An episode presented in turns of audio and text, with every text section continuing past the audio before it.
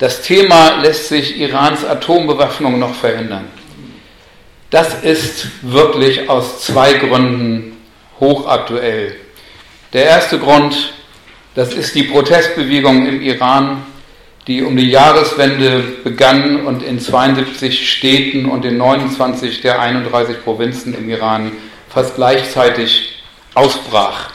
Diese Bewegung hat gezeigt, dass das Land Iran, das sich gerne als Stabilitätsanker präsentiert, gespalten ist. Und die Sichtbarmachung dieses Spalts versuchte das Regime mit sehr viel Gewalt zu übertünchen.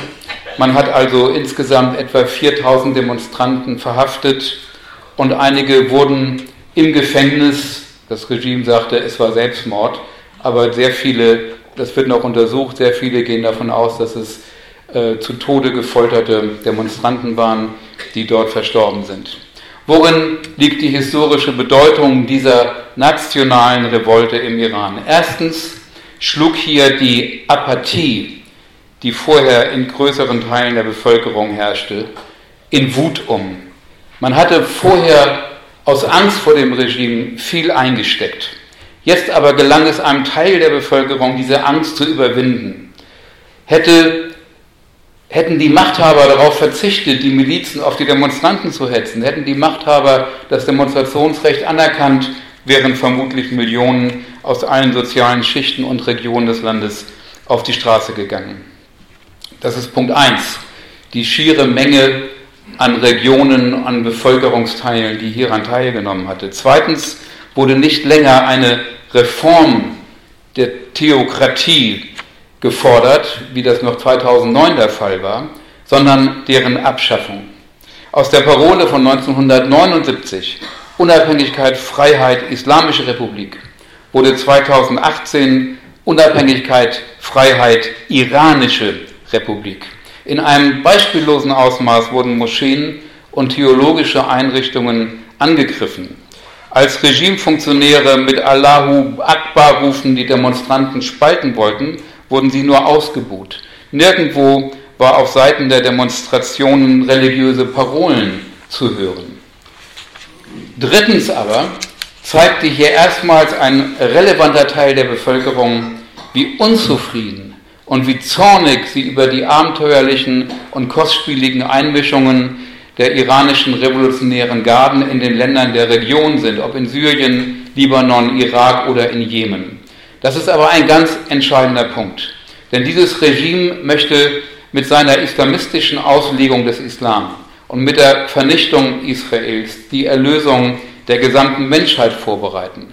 Wenn aber deutlich wird, dass sie nicht einmal ihre eigenen Leute bei der Stange halten können, was berechtigt die dann zur Führung der islamischen Welt? Mit dieser Protestbewegung hat sich über Nacht eine neue Chance für die Region ergeben. Wenn Atomrüstung und außenpolitische Aggression der Ayatollahs beendet werden sollen, während deren Kriegsführung und die daraus folgende Fluchtbewegung aus der Region ein Ende haben sollen, dann wäre die Unterstützung der protestierenden Iranerinnen und Iraner nicht nur ein moralisches Gebot, sondern realpolitische Notwendigkeit.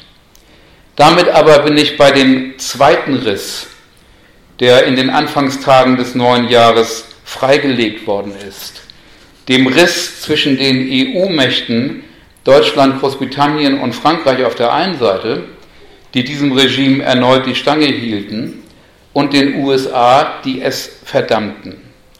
Lassen Sie mich mit äh, der Erklärung des State Department der USA vom 29. Dezember 2017, einen Tag nach Beginn der Demonstration, beginnen. Es ist ein kurzer Text, ich zitiere ihn, weil er nirgendwo in deutschen Medien nachgelesen werden konnte. Zitat Die Führer des Iran haben ein wohlhabendes Land mit einer reichen Geschichte und Kultur in einen ökonomisch ausgepowerten Schurkenstaat verwandelt, dessen wichtigste Exportgüter Gewalt, Blutvergießen und Chaos sind. Wie von Präsident Trump bereits ausgeführt, ist das am längsten leidende Opfer der iranischen Führung das eigene Volk. Die Vereinigten Staaten verurteilen die Verhaftung von friedlich Protestierenden auf das Schärfste. Wir rufen alle Nationen dazu auf, das iranische Volk und dessen Forderungen nach grundlegenden Rechten und einem Ende der Korruption öffentlich zu unterstützen. Zitat Ende. Soweit die USA. Vier Tage später, in der Nacht zum 3. Januar, meldete sich erstmals die EU-Außenbeauftragte Federica Mogherini zu Wort.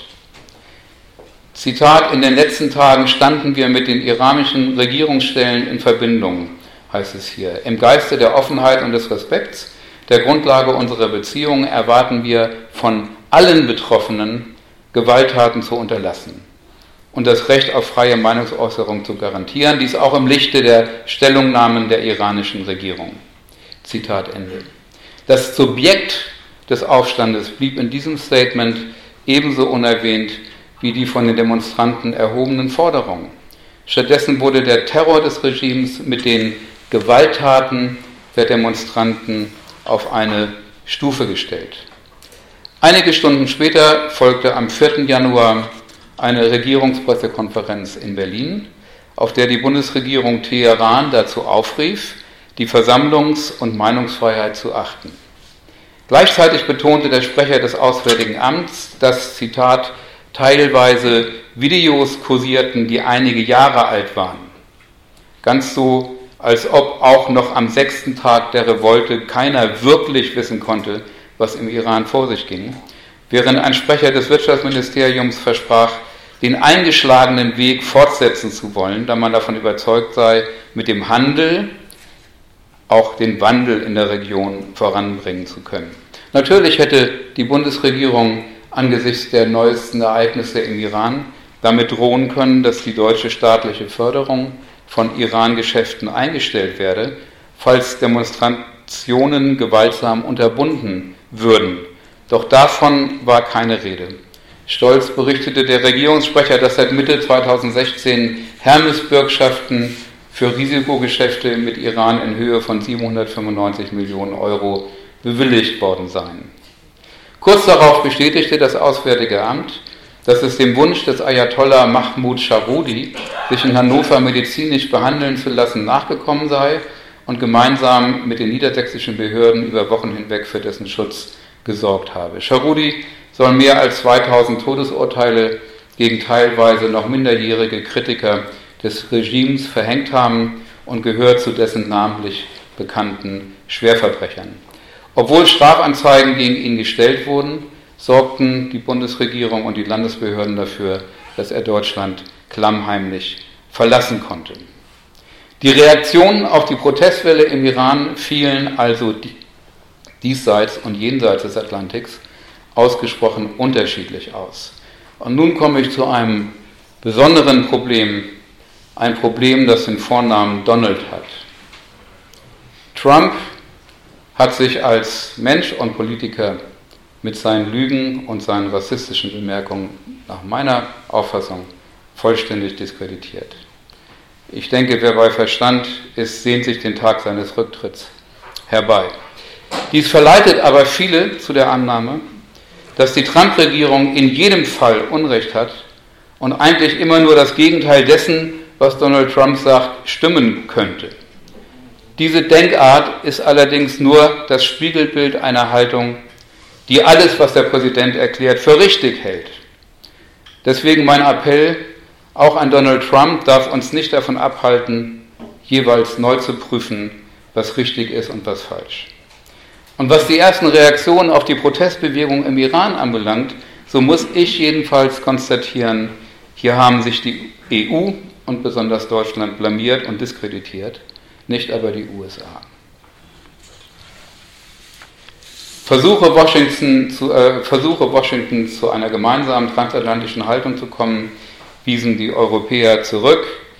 Der deutsche Außenminister ging so weit, die amerikanische Solidaritätserklärung mit der iranischen Bevölkerung öffentlich schlecht zu machen. Dies sei ein Versuch, Zitat, den inneriranischen Konflikt außenpolitisch für die eigene Agenda zu missbrauchen. Zitat Ende. Damit spielte Sigmar Gabriel auf die Ablehnung des Iran-Atomdeals durch die Trump-Administration an. Und damit sind wir bei dem zweiten Grund, der unser Thema heute Abend so aktuell macht. Am 12. Januar, also letzten Freitag, gab Trump eine wichtige Erklärung zum Atomdeal ab. Aus diesem Grund trommelte der deutsche Außenminister für den 11. Januar, einen Tag vorher, nicht nur die britischen und französischen Außenminister und die EU-Außenbeauftragte zu einer Sondersitzung nach Brüssel zusammen, sondern zusätzlich den Außenminister Irans, um gemeinsam für die Beibehaltung des Atomdeals zu werben. Natürlich hätten sich die Minister der wichtigsten EU-Staaten zu diesem Zweck auch ohne ein Mitglied der iranischen Führung treffen können. Oder man hätte zum Beispiel als iranischen Gast Shirin Ebadi dazu holen können, die iranische Friedensnobelpreisträgerin, die den Atomdeal durchaus befürwortet, die Proteste der iranischen Bevölkerung aber gleichwohl unterstützt. Doch das geschah nicht. Sigmar Gabriel, der dieses Treffen nach eigener Auskunft eingefädelt hatte, wollte trotz der gewalttätigen Niederschlagung der iranischen Protestbewegung diesen Schulterschluss mit dem Regime. Aus seiner Sicht natürlich nicht mit dem Regime, sondern mit den sogenannten moderaten Teilen des iranischen Regimes um Präsident Rouhani und Außenminister Zarif. Und diese, diese Annahme ist sehr weit verbreitet, dass im Iran ein Machtkampf zwischen einem pragmatisch moderaten und einem ideologisch verbohrten Flügel des Regimes tobe. Und natürlich kultiviert auch das Regime selbst dieses janusköpfige Image. Hier ein Hassan Rouhani mit seinem gen Westen gerichteten Lächeln, dort ein Qassam Soleimani, der Krieger, der von nichts zurückschreckt, um die Region mit seinen schiitischen Milizen in neue Kriege zu stürzen. Und doch ist die Rede vom Machtkampf so absurd, wie es lächerlich wäre, von einem Machtkampf zwischen der Bundeskanzlerin und sagen wir dem Staatssekretär im Wohnungsbauministerium zu reden. Denn hier wie dort sind die Machtverhältnisse eindeutig definiert. Es gibt zwar im Iran unter den Herrschenden zwei Flügel, einen eher pragmatischen und einen eher dogmatischen. Beiden geht es aber allein um die Frage, wie das islamistische und theokratische System am besten aufrechterhalten werden kann. Beide buhlen um die Gunst des Revolutionsführers, der dann aber das alleinige Sagen hat. Die iranische Protestbewegung hat dies verstanden. Reformisten, Hardliner, euer Spiel ist aus, war eine der verbreitetsten Parolen bei den letzten Protesten. Mit Außenminister Sarif war bei dem EU-Treffen letzten Donnerstag also keineswegs ein Dissident, sondern ein führender Repräsentant des Terrorregimes mit dabei. Bei den EU-Beratungen an diesem Tag, letzten Donnerstag und der sich anschließenden Pressekonferenz der drei EU-Außenminister hatte die iranische Protestbewegung und deren Niederschlagung leider keine Rolle gespielt. Und das war in meinen Augen ein unmissverständliches Signal der Entsolidarisierung das hiermit die drei wichtigsten europäischen Staaten an die iranische Protestbewegung sandten. So, wir also, sehr wir also in der Frage, in dieser Frage, nach meiner Auffassung die EU-Staaten kritisieren müssen, haben sie nicht zumindest in der Frage des Atomdeals, den Donald Trump am liebsten ungeschehen machen will, recht. Muss man diesen Deal nicht verteidigen um Irans Atombewaffnung zu verhindern. Schauen wir uns die positiven Seiten dieses Deals an.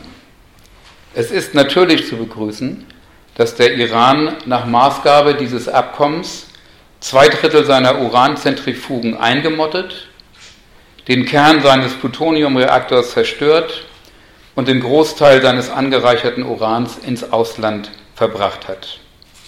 Solange ausnahmslos alle Bestimmungen eingehalten werden, wird die Breakout Time, also die Zeit, die der Iran benötigt, um eine Bombe zu bauen, ein Jahr betragen. Insofern wurde tatsächlich dem Regime der unmittelbare Griff zur Bombe zumindest für eine Übergangszeit verbaut, ohne dass eine militärische Auseinandersetzung notwendig war. Und das ist natürlich auch ein sehr großer Pluspunkt. Dass damit gleichzeitig der iranische Weg zur Atomwaffe verlässlich und nachprüfbar verschlossen sei, wie das der damalige Außenminister Steinmeier behauptete, stimmt hingegen nicht. Denn dieses Abkommen, und das ist ein wichtiger Punkt, auch wenn es vielleicht gar nicht so einfach ist beim ersten Zuhören, das alles nachzuvollziehen, Das Abkommen zeichnet sich durch drei Konstruktionsfehler aus, eigentlich durch mehrere, aber ich möchte hier nur drei ansprechen. Erstens, es vermag die atomare Aufrüstung zu verzögern, nicht aber zu verhindern. Denn in sechs Jahren darf Teheran seine Forschung an Hochleistungszentrifugen, die Waffenuran produzieren können, um den Faktor 30 ausweiten, in acht Jahren seine Anreicherungskapazität vervielfachen, spätestens in 13 Jahren fallen sämtliche Begrenzungen des Atomdeals weg, dann darf der Iran Bombenrohstoffe in beliebiger Menge herstellen, dann darf er Plutoniumreaktoren bauen und Waffen Uran en masse produzieren.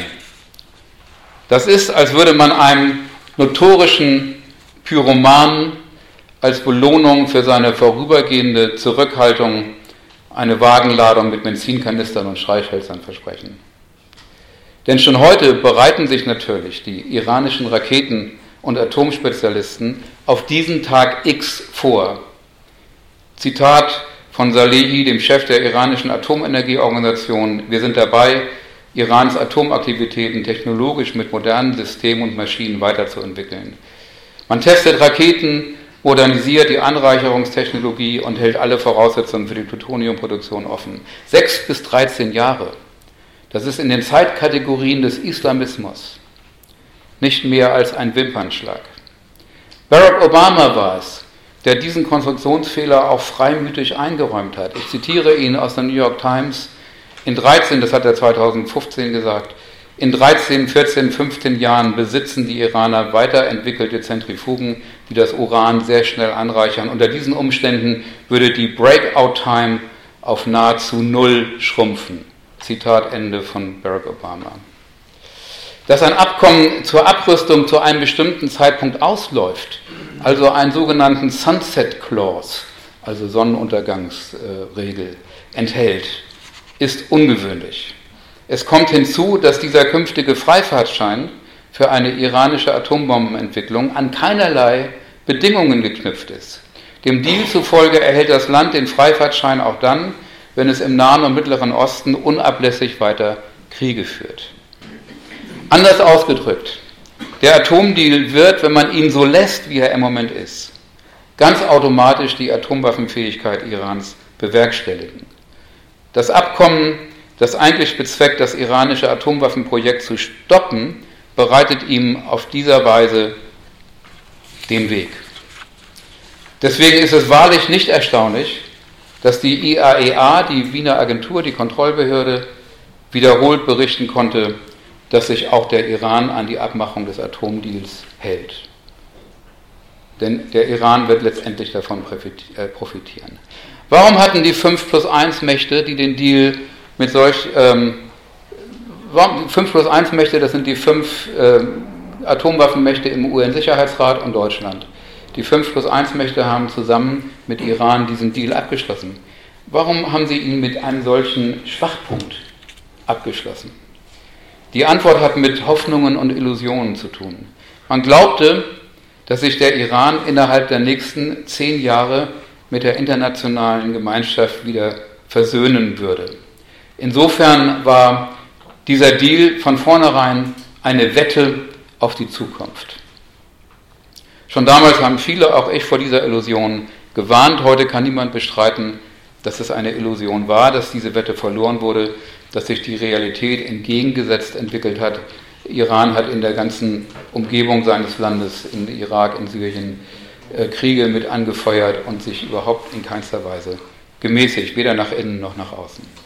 Unter diesen Voraussetzungen am Atomdeal ohne jede Zusatzvereinbarung festzuhalten, das ist, als würden wir unseren letzte Woche gefassten Beschluss, auf der Alster in Hamburg Schlittschuh zu laufen, weiter verfolgen, obwohl aufgrund von warmem Wetter das Eis inzwischen brüchig geworden ist.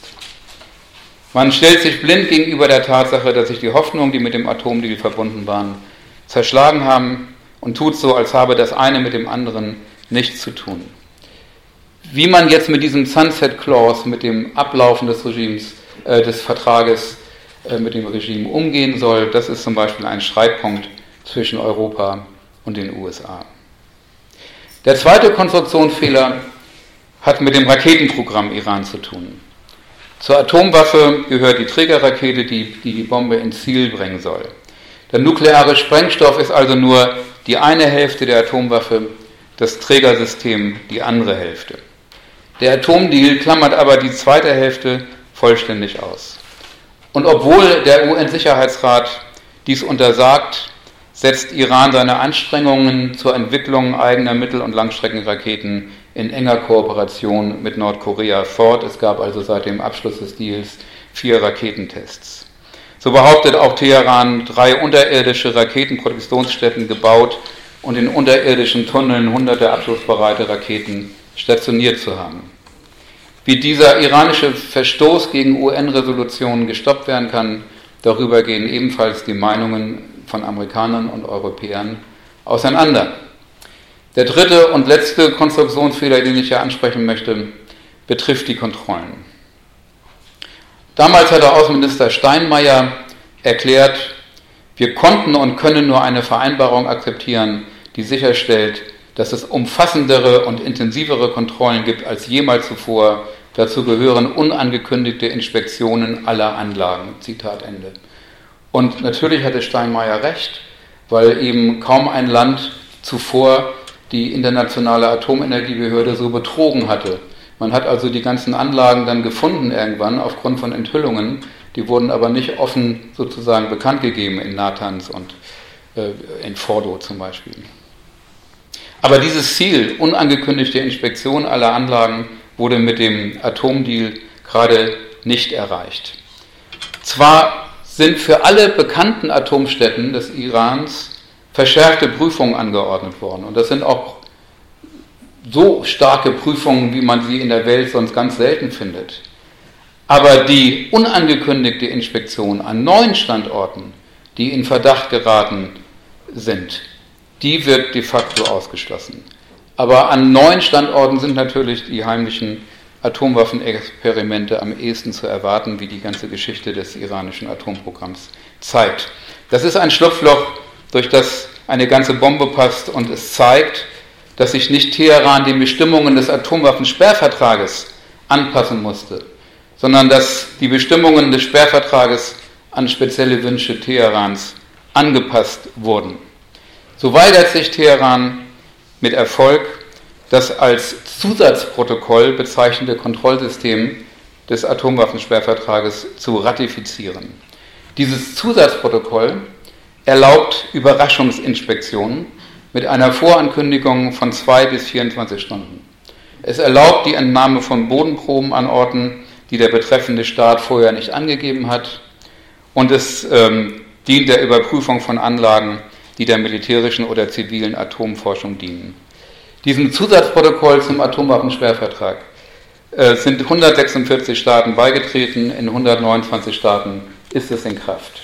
Natürlich forderte die Wiener Agentur und es forderte auch die 5 plus 1 Staaten, dass der Atomdeal äh, enthält, dass Iran äh, dieses Zusatzprotokoll ratifiziert.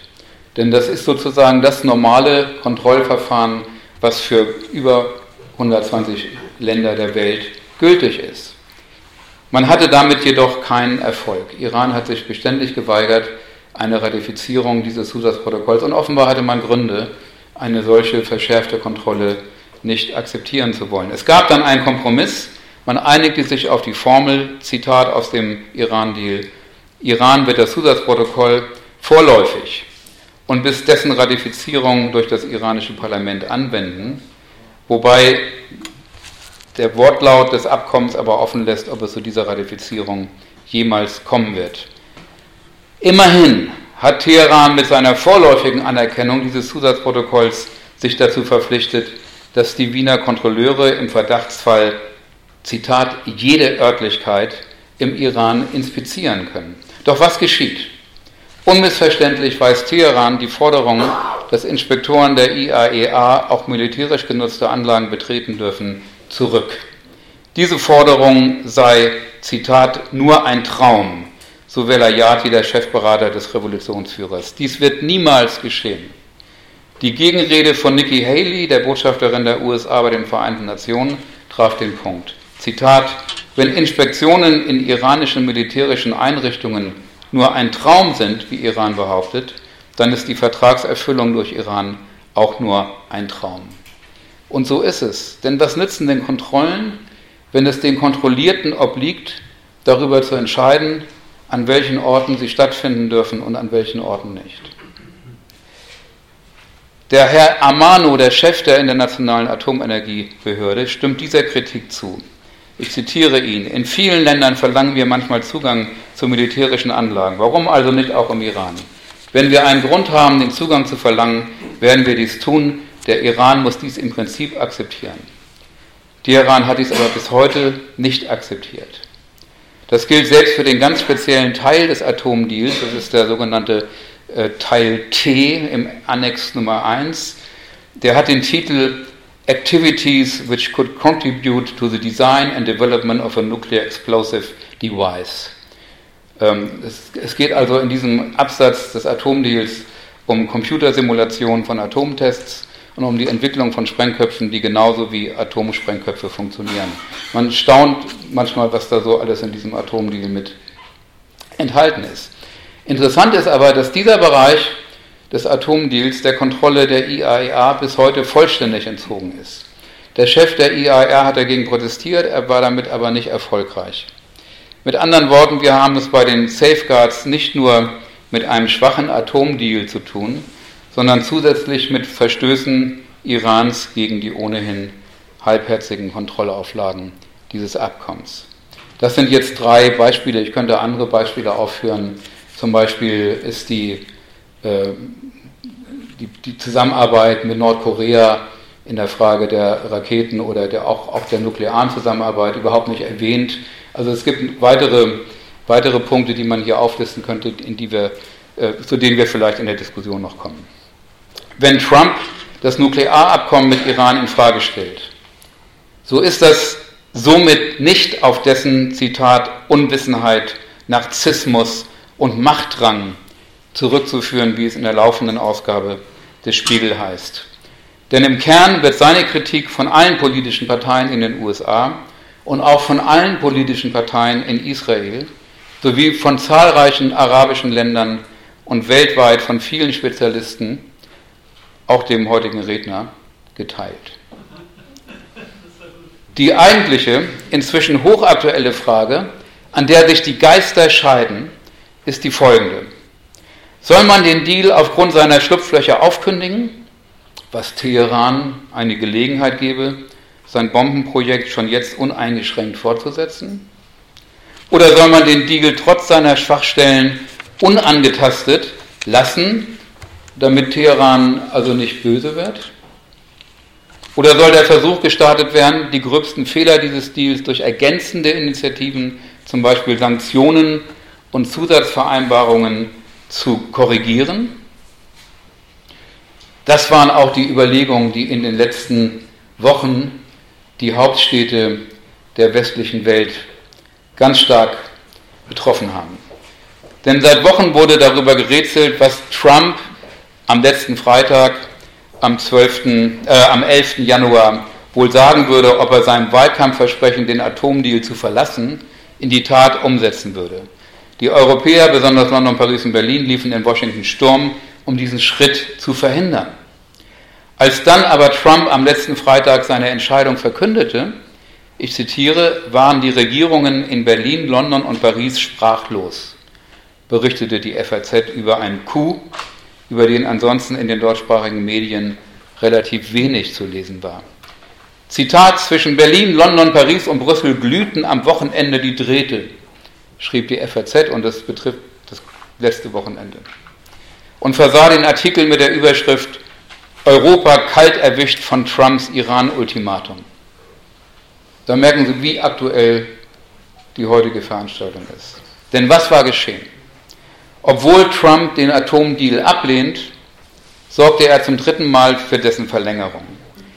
Gleichzeitig stellte er den Führungsmächten der Europäischen Union, also auch Deutschland, ein Ultimatum. Ich zitiere aus der Trump-Erklärung. Wenn ich in den kommenden 120 Tagen auf die Wiedereinsetzung der Nuklearsanktionen, Klammer auf, also auf den Ausstieg aus dem Deal, verzichte, dann nur um das Einvernehmen unserer europäischen Alliierten dahingehend sicherzustellen, dass die schrecklichen Fehlerstellen des Atomdeals mit Iran ausgebessert werden. Dies ist die letzte Gelegenheit. Sollte eine solche Vereinbarung nicht zustande kommen, werden die USA auf die Sanktionen nicht erneut verzichten, um im Iran-Deal zu bleiben. Das heißt in klarer Androhung, dass die USA dann aus dem Deal aussteigen würden. Ich rufe hiermit die Schlüsselländer Europas auf, heißt es weiter in der Erklärung Trumps, Zitat, sich den USA anzuschließen, um bedeutende Fehler im Atomdeal zu beheben, um der iranischen Aggression entgegenzutreten und um das iranische Volk zu unterstützen. Abschließend spitzt Trump diesen Appell noch weiter zu. Zitat, diejenigen, die sich aus welchem Grund auch immer dagegen entscheiden, mit uns zusammenzuarbeiten, stellen sich damit auf die Seite des iranischen Regimes und seiner nuklearen Ambitionen und gegen das iranische Volk und die friedlichen Nationen der Welt. Zitat Ende. Das war gerade unter Verbündeten wahrhaftig harter Tobak. Sigmund Gabriel wird im Dreieck gesprungen sein, als er dies las. Trump greift hier nämlich die Sorge der Europäer, die USA könnten aus dem Atomdeal aussteigen und ihn damit zum Platzen bringen, ganz geschickt auf. Er erklärt, dass die Europäer noch eine Chance haben, genau dies zu verhindern, indem sie den Iran binnen der kommenden vier Monate unter Druck setzen und sich für eine Ausbesserung der Lücken dieses Deals engagieren. Damit ist aber die Europäische Union zwischen zwei Mühlsteine geraten. Teheran sagt, wenn ihr uns mit Zusatzforderungen unter Druck setzt, steigen wir aus dem Deal aus. Washington sagt, wenn ihr die Iraner nicht mit Zusatzforderungen unter Druck setzt, steigen die USA aus. Für die Iraner war der Atomdeal bislang ein Hebel, um europäisches Appeasement zu erzwingen. Jetzt aber erpresst Donald Trump die Europäer, um zu verhindern, dass diese sich weiterhin durch den Iran erpressen lassen. Warum ist Trumps Ultimatum auf die Europäische Union fokussiert? Weil sich das iranische Verhalten ernsthaft nur aufgrund von europäischen Sanktionen verändern lassen könnte, aufgrund einfach des hohen Handelsvolumens zwischen Europa und Iran. Das heißt, nur solche Sanktionen würden sich tatsächlich empfindlich auf die iranische Wirtschaft auswirken, selbst dann, wenn Russland und die Volksrepublik China nicht mitziehen würden, während alleinige Sanktionen durch die USA ins Leere laufen würden, weil es ohnehin kaum einen bilateralen Handel zwischen den USA und dem Iran gibt. Also von daher ist es logisch, dass es wirklich davon abhängt, wenn man den Iran unter Druck setzen will, was die Europäer in diesem Punkt tun. Welche bedeutenden Fehler im Atomdeal sollen die Europäer mithelfen zu beheben? Da forderte der amerikanische Präsident im Kern die Ausbesserung von eben jenen drei Defiziten, über die ich bereits sprach, also erstens Maßnahmen gegen das Auslaufen der Vertragsbestimmungen in sechs bis 13 Jahren, zweitens Sanktionen gegen die Raketenforschung und drittens eine Verbesserung des Kontrollregimes. Werden sich die Europäer in Abwägung der Alternativen an die Seite der USA und damit gegen das Regime in Teheran stellen oder an der Seite Irans gegen die USA? Wir wissen es nicht. Man werde sich, Zitat, auf hoher Beamtenebene treffen, um das weitere Vorgehen im EU-Kreise abzustimmen, erklärte diesen Montag, also vor zwei Tagen, Deutschlands Regierungssprecher. Und heute habe ich während der Fahrt hierher äh, erfahren, dass äh, es eine Einladung gibt an den äh, deutschen und französischen Außenministern nach Iran, nach Teheran zu kommen, um da eine Taktik festzulegen. Man muss sehen, was sich da wirklich entwickelt. Es ist ein echtes Dilemma für die europäische Iran-Politik, äh, dass sie sich in diesem Punkt irgendwie so oder so entscheiden müssen. Dass man sich hinter verschlossenen Türen abstimmen muss, bevor eine öffentliche Stellungnahme nach außen dringt, ist durchaus logisch, denn es gibt auch zwischen Paris, London und Berlin relevante Differenzen. Und zwar sowohl was das Verhältnis zu den USA als auch was das Verhältnis zu Iran betrifft. Während Emmanuel Macron und Theresa May, die Premiers von Frankreich und Großbritannien, einiges dafür tun, um den Westen, also den transatlantischen Laden, trotz Trump irgendwie zusammenzuhalten, gibt es in Deutschland eine gewisse Abwehrstimmung gegen Washington, die sich nach meiner Einschätzung aus einer Mischung von berechtigter Trump-Kritik, schnödem Anti-Amerikanismus, wenn man zum Beispiel auf das laufende Titelbild des Spiegel guckt, und neue deutsche Großmachtfantasien speist. Symptomatisch für diese neue, für dieses neue Täterete, für dieses plötzliche Aufblähen des Bundesadlers ist ein Essay, den Christiane Hoffmann in der vorletzten Ausgabe des Spiegels veröffentlichte. Darin wird übrigens ebenso wie von Autoren der Zeit oder der Zeitschrift Internationale Politik oder von Außenminister Gabriel das Zitat Ende der Führungsmacht USA postuliert und Angela Merkels beiläufige Bemerkung, die Zeiten, in denen wir uns auf andere völlig verlassen konnten, die sind ein Stück vorbei, in den Rang einer epochalen Sentenz gehoben. Damit habe Merkel, Zitat, das Ende des Bündnisses verkündet, schreibt Frau Hoffmann. Die liberale Weltordnung zerfalle, die USA meldeten sich, Zitat, gleich dreifach ab, militärisch, weltpolitisch und moralisch. In Zukunft wird Deutschland führen müssen, bloß wohin? Fragezeichen, Zitat Ende. Und auf diese Frage wusste nun auch Frau Hoffmann keine Antwort zu geben. Hauptsache, Deutschland führt. Außenminister Sigmar Gabriel vertrat in seiner außenpolitischen Rede von Anfang Dezember 2017 den Standpunkt, dass Deutschland gerade beim Thema Iran-Deal, Zitat, plötzlich oder möglicherweise auf Dauer mit den USA über Kreuz liege. Da die Partnerschaft mit den USA nicht mehr ausreiche, Zitat, um unsere strategischen Interessen zu wahren, müsste Deutschland und Europa viel mehr tun und wagen als bisher. So drohte der deutsche Außenminister, dass die amerikanische Iran-Politik, Zitat, uns Europäer in eine gemeinsame Position mit Russland und China gegen die USA treiben werde. Derartige Töne waren bisher aus London und Paris nicht zu vernehmen. Hier stießen einzelne Vorschläge der USA eher auf Zustimmung. So erklärte Macron wiederholt, man könne dem Atomdeal sicher noch Vereinbarungen zu den Raketen und zur Geltungsdauer hinzufügen und er setzte sich für Iran-Sanktionen wegen des Raketenprogramms ein. Boris Johnson, der Außenminister Großbritanniens, räumte ebenfalls öffentlich ein, dass man über Aspekte des Atomdeals, besonders die Sunset-Regelung, neu verhandeln müsse während die Bundesregierung, aber auch die EU-Außenbeauftragte Mogherini ähm, die Position vertreten, dass man den Deal eigentlich nicht antasten dürfe. Man dürfe nicht mal Diskussionen über Änderungen führen, erklärte Mogherini. Natürlich verfügt Deutschland aufgrund seiner besonderen Iran-Beziehungen auch über besonders wirksame Hebel, die Iran zu einer Verhaltensänderung veranlassen könnten. Wir werden in den nächsten vor uns liegenden Wochen sehen, welcher Standpunkt sich nun innerhalb der Europäischen Union und im Verhältnis mit den USA durchsetzen wird. Lässt sich Irans Atombewaffnung noch verhindern? Ja, natürlich. Noch jedenfalls. Doch die Zeit drängt.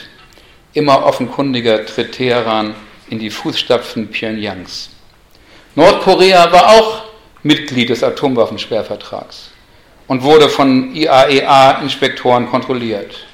Irgendwann war es aber so weit, dass es die Inspektoren verjagte, aus dem Sperrvertrag austrat und sich zur Atommacht erklärte. Was die sicherste Methode wäre, um eine iranische Bombe zu verhindern, hat das iranische Volk gezeigt. Mit dem Sturz der Theokratie würde sich dieses Thema fürs Erste jedenfalls erledigen. Solange aber das Regime weiter existiert, kann zumindest nach meiner Überzeugung nur Druck von außen helfen. Der Atomdeal, der lässt man ihn tatsächlich unangetastet zur Atombombe führt, müsste durch weitere Maßnahmen ergänzt werden. Es wäre darauf zu drängen, dass die USA und die Europäische Union rasch damit beginnen, einen gemeinsamen Ansatz zu finden, um die große Atomkrise abzuwenden die dieser Atomdeal nur befristet aufgeschoben hat. Amerikanische Fachleute wie David Albright schlagen vor, bestimmte Margen für den Ausbau des iranischen Atomprogramms sogenannte rote Linien festzulegen, die bei Strafe erneuter Nuklearsanktionen nicht überschritten werden dürfen. So konnte man Teheran eventuell dazu veranlassen, auf bestimmte Uranausbaupläne freiwillig zu verzichten, um keine erneuten Nuklearsanktionen zu riskieren. Voraussetzung dafür ist, dass sich Deutschland und die EU richtig entscheiden gegen das iranische Regime und seine nuklearen Ambitionen und für das iranische Volk und die friedlichen Nationen der Welt. Irans Atombewaffnung kann verhindert werden, aber die viel wichtigere Frage lautet, ob diese Atombewaffnung tatsächlich verhindert wird. Und diese Frage ist offen. Sicher ist lediglich, dass die Antwort auf diese Frage nicht nur die Zukunft der Region prägen wird, sondern auch die Zukunft der Welt. Wir haben es seit dem 11. September mit einem globalen Machtkampf zwischen den, zwischen den schiitischen und den sunnitischen Islamisten und den liberalen Demokratien mit Russland, China und anderen in einer Zwischenposition zu tun. Der Ausgang dieses Machtkampfs hängt ganz entscheidend davon ab, ob die Weltgemeinschaft zulässt, dass das dezidiert islamistische Regime in Teheran Atomwaffen macht wird oder nicht. Und jetzt danke ich Ihnen erstmal für die Aufmerksamkeit.